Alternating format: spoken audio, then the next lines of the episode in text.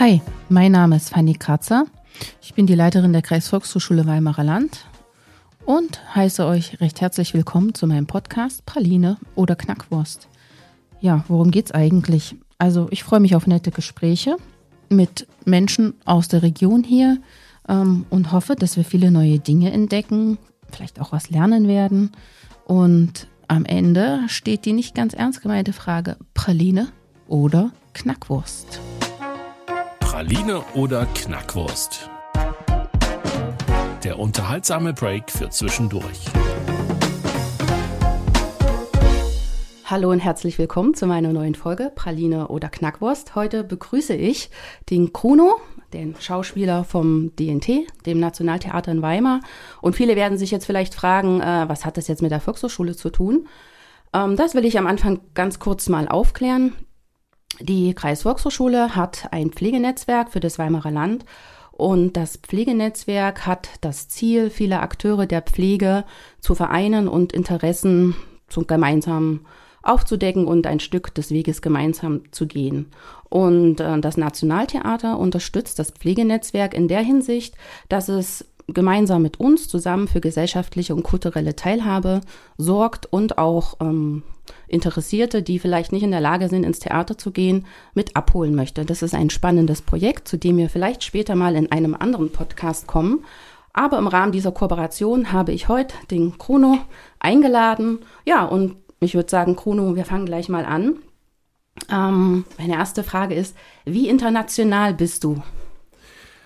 Äh, gar nicht, aber ich bin europäisch. Also äh, geboren in der Schweiz mit äh, kroatischen Eltern und jetzt wohnhaft in Deutschland. Ansonsten bin ich noch nicht so weit rumgekommen. Mm, was bedeutet denn Heimat für dich? Boah, das ist eine schwierige Frage.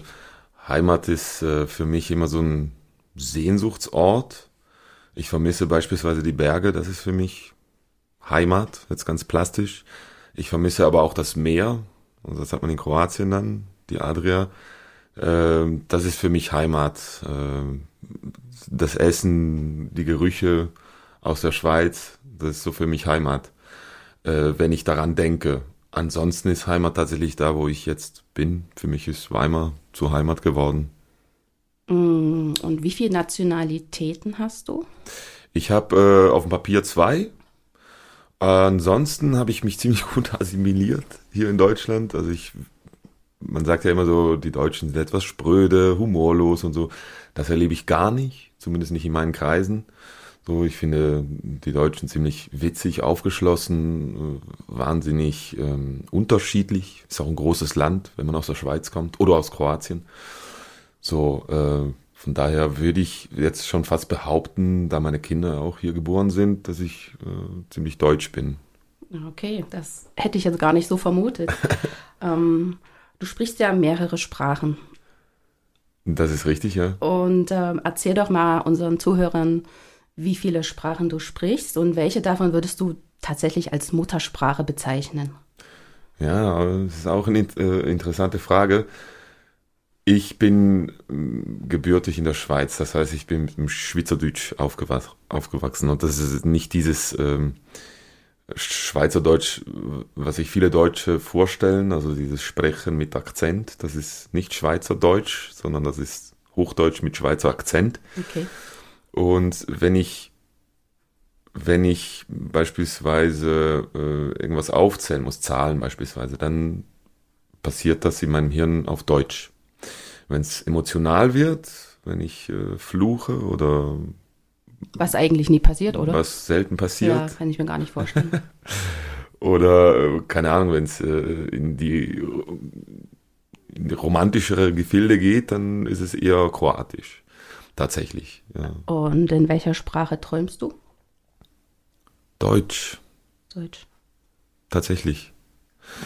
Das weiß ich, weil ich äh, letztens so einen ganz realistischen Traum hatte und da habe ich mich auf Hochdeutsch unterhalten. Im Traum. Tatsächlich. Mhm. Deutsch. Mhm. Ja.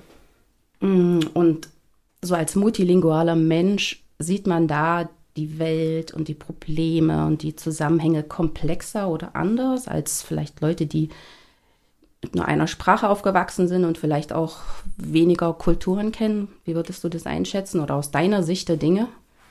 Ja, das kann ich nur aus meiner Sicht äh, beschreiben.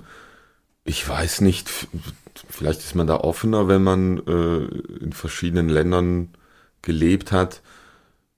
So, aber das kann ich wirklich nicht beurteilen, wie das für, es gibt genauso verstockte äh, Sekundos, nennt man die in der Schweiz, also Eingewanderte oder Migrantenkinder.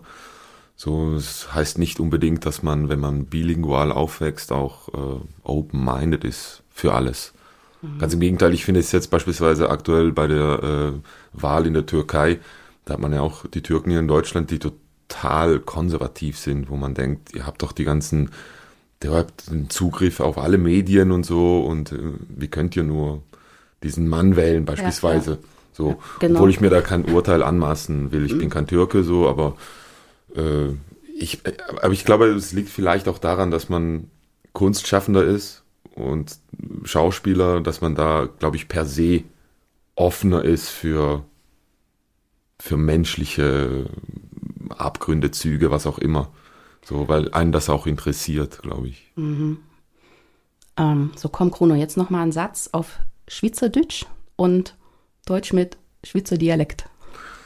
So, ähm, ich komme aus dem Appenzell, das ist äh, am Fuße des äh, Sentis. Und das ist auch ein Dialekt, der auch für Schweizer teilweise schwer verständlich ist.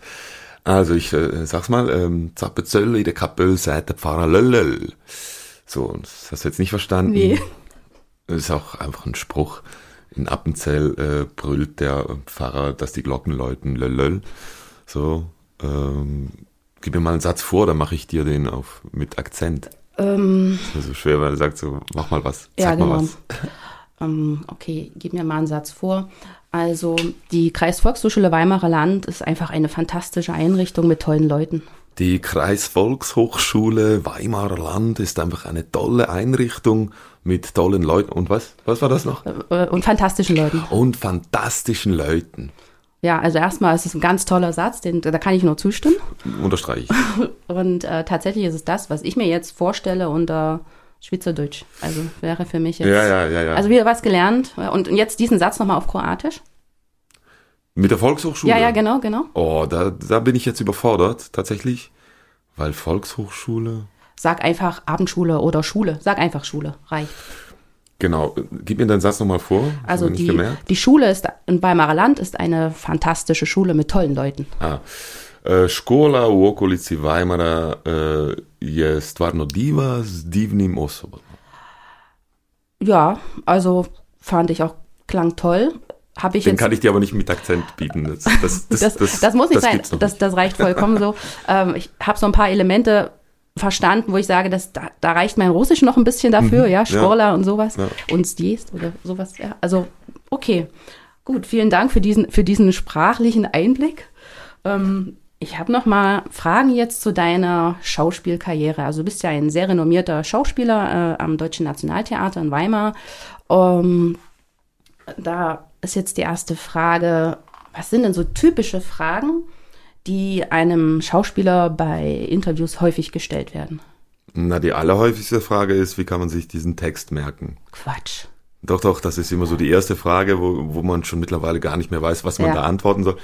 Äh, die andere ist, ähm, was würdest du gerne mal spielen? Oder was ist, was wäre deine Lieblingsfigur? Ha, ha. So, auch das ist schwer zu beantworten. Kann ich aber machen, wenn du willst. Ah ja, vielleicht später. Okay. Gibt es noch irgendwelche anderen Fragen? Äh, ja, was macht ihr denn äh, in eurer Freizeit? Ausgehend, dass man quasi immer Freizeit hat, wenn man nicht auf der Bühne steht. Ja, ne? Ist das, äh, und? Ist das ein Ammenmärchen oder? Das ist ein Ammenmärchen, ja. ja. Also ist ein äh, teils sehr knallharter Beruf, den man sich selber aussucht, also niemand zwingt einen dazu, aber es ist natürlich viel Arbeit. Allein schon, um auf die erste Frage zurückzukommen, wie merkst du diesen Text? Das ja, ist ja. natürlich eine Fleißarbeit. Und dann denkt man, vor allem auch hier in Deutschland, ähm, hat man diesen Genie-Anspruch. Man hat so viele Genies in Deutschland, ne?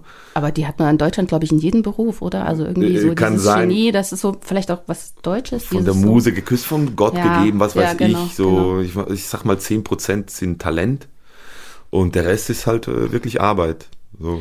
Das ist im Sport aber auch so, ne? Ja, also mit sicher. Talent allein kommst du nicht weit. Äh, Fleiß und äh, Schweiß Genau. gehören dazu. Ja, ja. Ähm, beim Schweiß habe ich gleich eine Frage, die mir einfällt. also man sieht dich auf der Bühne häufig super sportlich.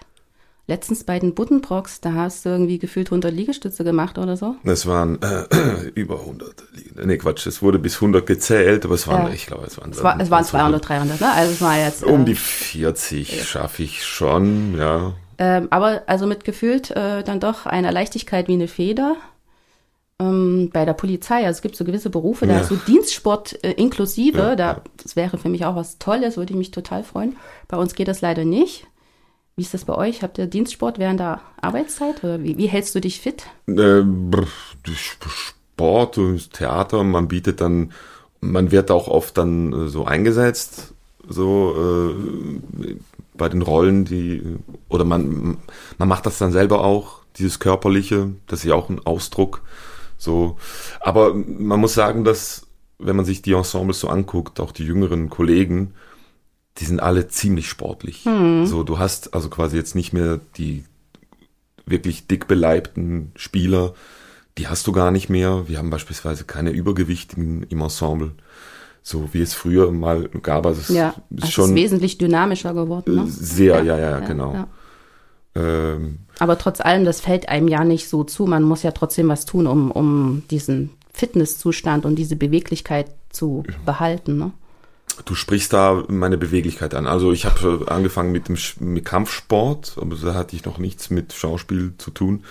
Ich war, das erstaunt jetzt vielleicht ein bisschen, so ein mopsiges Kind. Das erstaunt, ja. und äh, hatte da auch in der Schule dann Hänseleien erlebt und so.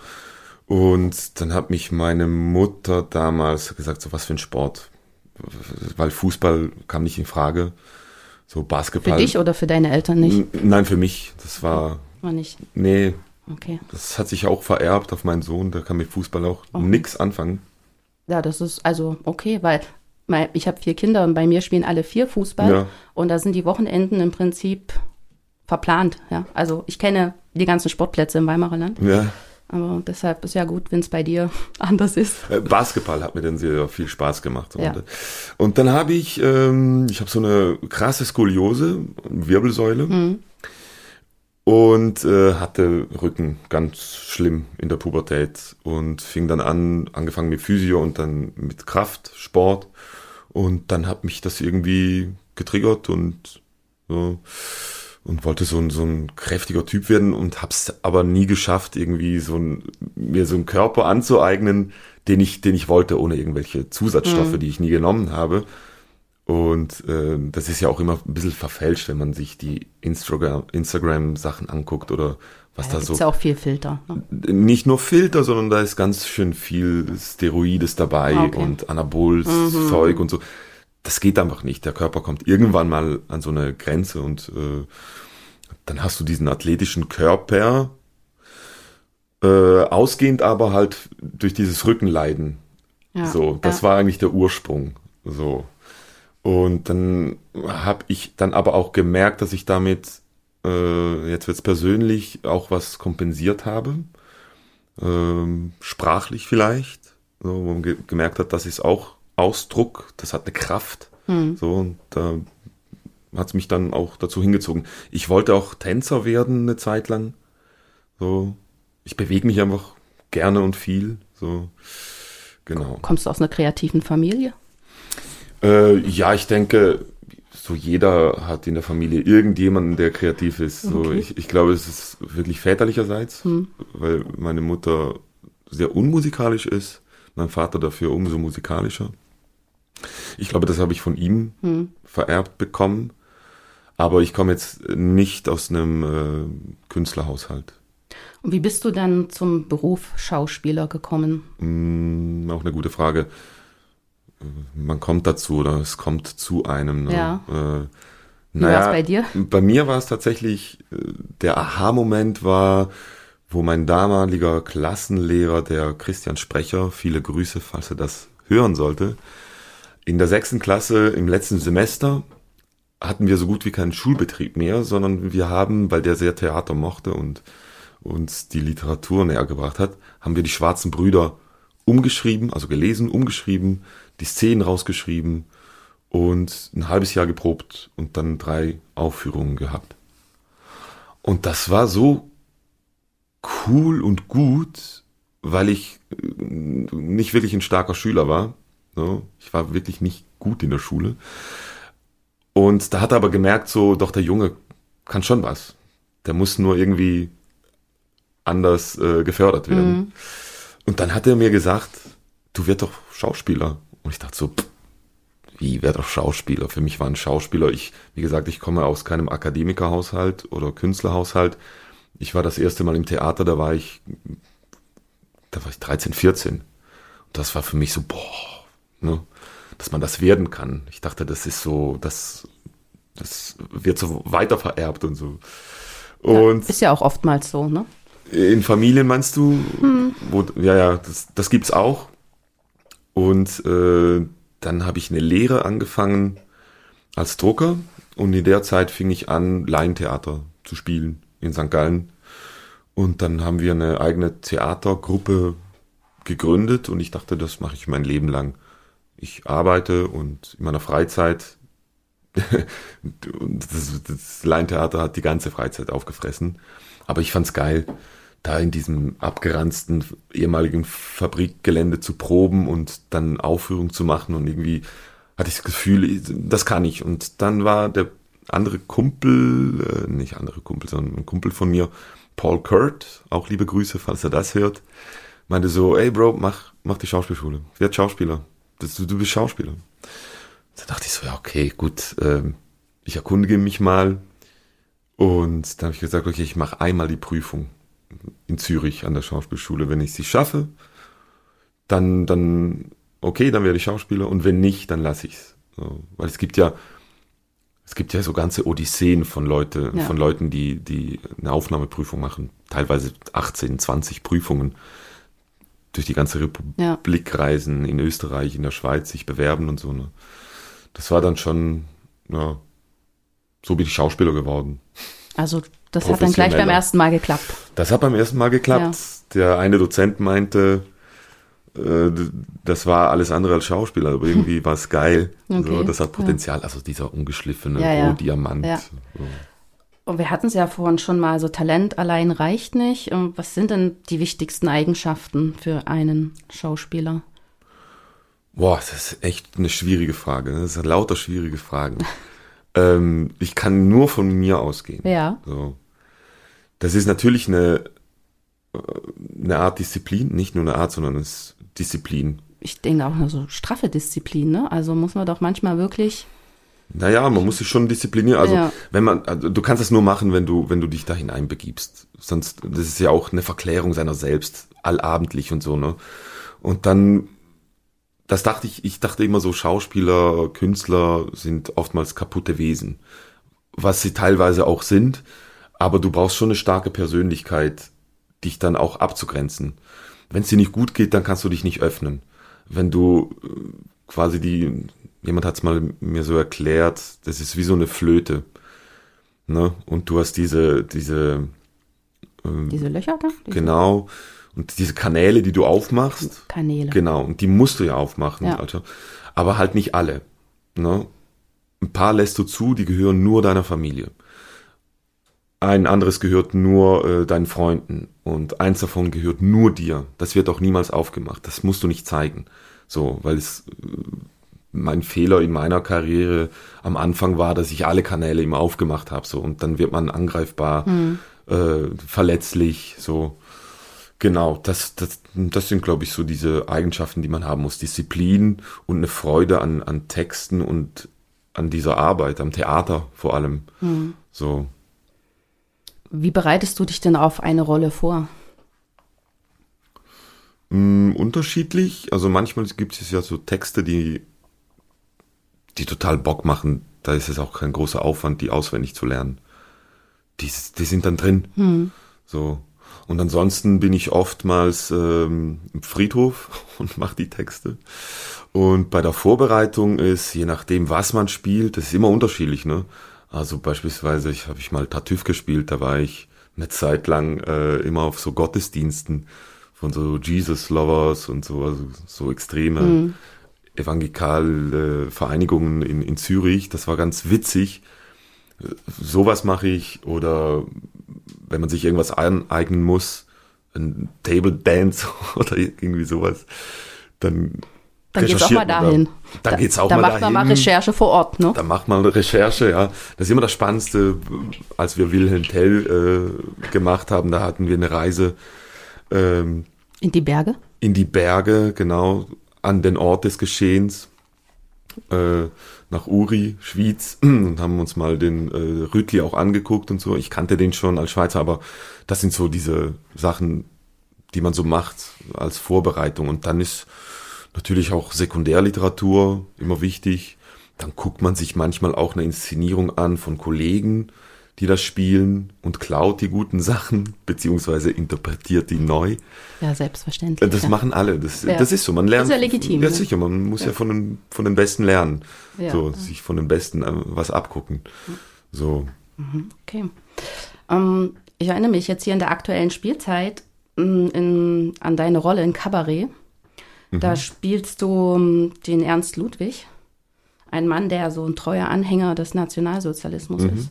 Und ähm, während der Aufführung, also was so im Prinzip so die Klimax ist, ist, ähm, dass ähm, der Hitlergruß gezeigt wird, ne, so kurz vor der Pause. Und da stellt sich mir die Frage, wie schwierig ist es, äh, eine Rolle zu spielen, deren Charakter einem gar nicht entspricht. Oder, oder, also ich weiß nicht, also für mich ist dieser Moment, ja, wo dieser Ernst Ludwig dasteht und die Hand hochhält, also am liebsten würde ich da auf die Bühne springen und mhm. diesen Arm runterreißen und sagen, das ist ja verkehrt, ja, das geht jetzt nicht. Mhm. Äh, wie, wie ist das so? Ja, aber da redest du jetzt nur von diesem einen Moment, ne? Ja.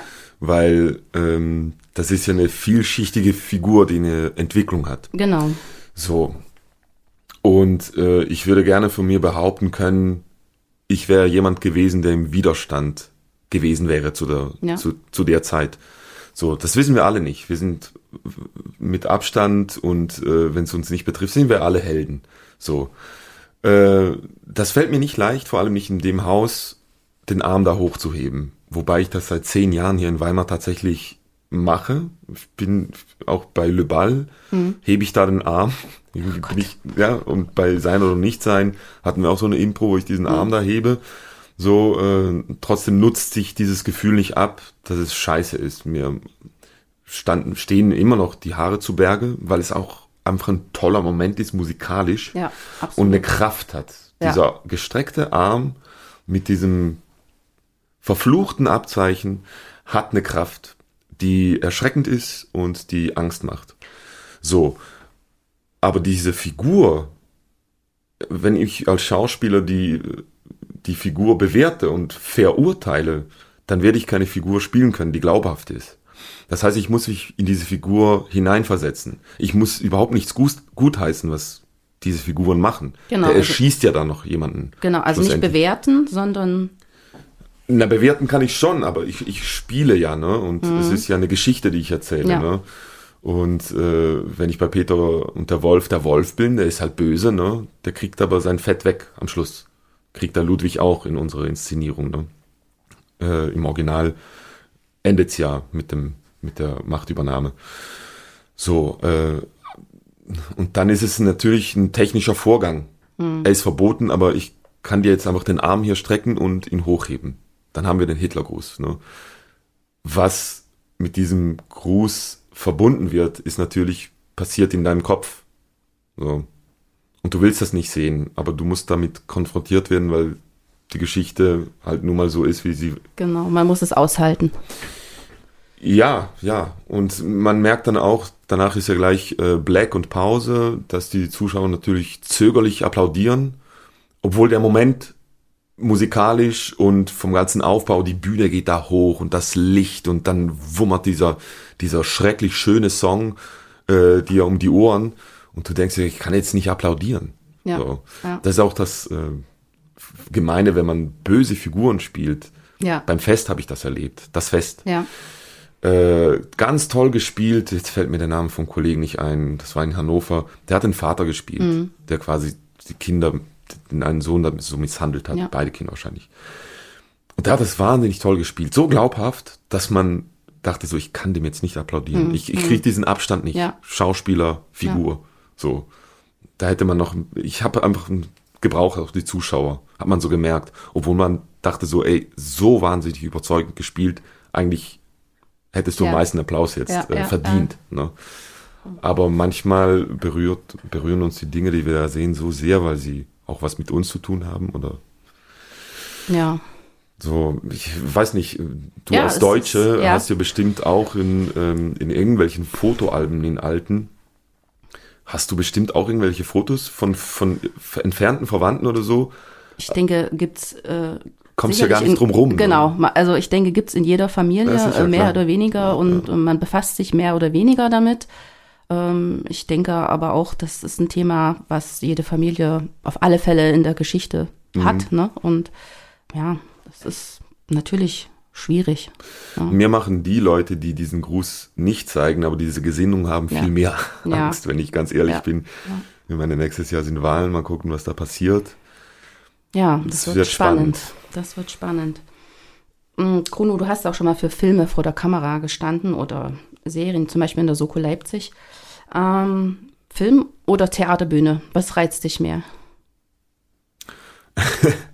Naja, da ich ja jetzt schon äh, fast 20 Jahre auf der Bühne stehe, äh, würde ich sagen, also was reizt mich mehr? Beides hat einen Reiz für sich. So, äh, kann dir die Vorzüge mal aufzählen. Ja. Das ist live im Ja. Theater. Du hast äh, das Ergebnis an dem Abend, wo du auf der Bühne stehst, hast du das Ergebnis. Das ist beim Film ja ganz anders. Da drehst du und dann Monate später, wenn nicht noch länger, kommt das Ergebnis. Du hast dann auch nichts mehr im Griff. Da ist äh, Schnitt, Ton, so, das hast du alles gar nicht mehr äh, im Griff. So, das, das sind die großen Unterschiede. Und dann finde ich, ich, ich, ich liebe Filme. Also, das ist, war das erste, womit ich mit äh, Schauspielern, mit Regie in, äh, in Kontakt gekommen bin als Kind. Klar, Filme prägen uns alle. So, erst später mit Theater so. Und, aber Theater hat so, das ist so diese Kunstform, die vergänglich ist, die mich interessiert. Und es ist aber genau das Gegenteil, was mich beim Film interessiert, die, die Kunstform, die halt konserviert werden kann. Du kannst in tausend Jahren, kannst du dir halt die Soko Leipzig dann noch angucken ne, und sagen so, ah ja, guck mal, ne, Genau. so. Hat ja auch eine andere Reichweite. Ne? Hat eine andere Reichweite, sicher, klar. Ich habe mal äh, kurz gedreht, ganz eine kurze Anekdote, weil es auch äh, es ist nicht schief gelaufen, aber es ist nicht so, wie man sich das hat äh, vorgestellt hat. Äh, ganz zu Beginn, wo ich das Engagement in Essen noch hatte, ähm, habe ich gedreht, was waren das, vielleicht acht Drehtage oder so für alles, was zählt. Das ist so eine Daily, die ich selber nicht geguckt habe so. Und ich will das, nee, ich, ich will das überhaupt nicht. Meine Mutter hat auch so Sachen geguckt. In meiner Verwandtschaft gucken Leute diese Dailies. Ich nicht. Ich aber, bin totaler Rote Rosen-Fan. na siehst du, genau. Äh, so, jeder wie er es mag. Ja. Äh, und da dachte ich so, das versendet sich dann schon. Ne? Aber dann durch diese acht Drehtage, äh, auf einmal kriegst du unfassbar viel Post über den Agenten. Auf einmal schreiben dich Leute an aus der Schweiz, aus überall so, ey, du bist ja im Fernsehen, du hast es ja geschafft und so, ne? Wo du denkst, das ist aber nicht das Format, mit dem ich ähm, hausieren äh, will. Und da gab es eine Szene, eine Vergewaltigungsszene. Ich war der Vergewaltiger und habe die Hauptdarstellerin Katja hieß die Figur oder heißt die Figur, ich weiß nicht, ob es die immer noch gibt. Und die hatte dann immer so Backflashes über ein Dreivierteljahr. Das heißt, ich war dann Der Kuno war ein Dreivierteljahr präsent, ja. und zwar immer als dieser Vergewaltiger, der Ja. Kamera, ich lag auf dem Kamera, äh, auf dem Kameramann und er hat so von unten gefilmt Hm. und das ist eine unfassbar schlechte Perspektive und so war ich dann fast ein Jahr lang zu sehen auf RTL. Ja, und äh, ja, genau. War gut. Gehört auch zum Fernsehen. Das gehört zum Fernsehen Ja. und das hat man nicht so im Griff. So im Zeitalter des Internets und in der Überflutung der Bilder und so spielt das jetzt eh fast gar keine Rolle mehr. Da versendet sich ganz vieles. Aber damals war es schon so, pff, ich mag es jetzt nicht nochmal sehen Ja, und ja. nochmal. So, Ja, ich habe abgeschlossen damit. Ne? Das ist bei einem Stück toll. Da bist du auch selbst, wenn es mal verkackt ist, so ein Abend. Ne? Dann geht's weiter und Dann geht's weiter. Ja. Bruno, die Zeit ist schon mehr als überschritten, Oh, aber ich Wahnsinn. könnte ja noch also wirklich viele, viele Fragen stellen, aber vielen Dank an dieser Stelle. Gerne, gerne. Also für die Zuhörerinnen und Zuhörer, das war Krunoslav Schiprik vom Nationaltheater in Weimar. Bevor wir aufhören, Kruno, noch die alles entscheidende Frage. Praline oder Knackwurst? Welcher Typ bist du? Naja, ich habe gerade gegessen und hatte noch keinen Nachtisch. Also ich würde jetzt die Pralinen bevorzugen. Okay, der. Sweet Tooth. Ähm, da wollen wir dich nicht aufhalten, das ist natürlich gar kein Problem. Dann beenden wir jetzt den Podcast an dieser Stelle. Vielen Dank, Chrono, für diese Insights als Schauspieler. Und vielen Dank, liebe Zuhörerinnen und Zuhörer. Bis demnächst mit der neuen Folge. Ciao, ciao. Sie hörten Praline oder Knackwurst mit Fanny Kratzer von der Volkshochschule Weimarer Land.